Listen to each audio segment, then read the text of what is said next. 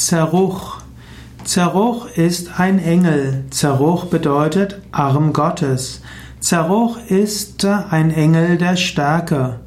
Zeruch gilt auch als einer der drei Engel, der versteckte Dinge aufdeckt. Zeruch also auch ein Engel, mit dem man etwas finden kann.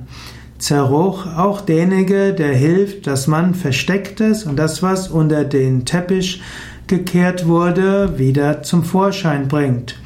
Zeruch ist aber eben der Engel der Stärke, der Kraft und der Ausdauer, der auch weitergehend weiterhilft, wenn man irgendwo an Verborgenes kommt, vor dem man sich vorher gefürchtet hat.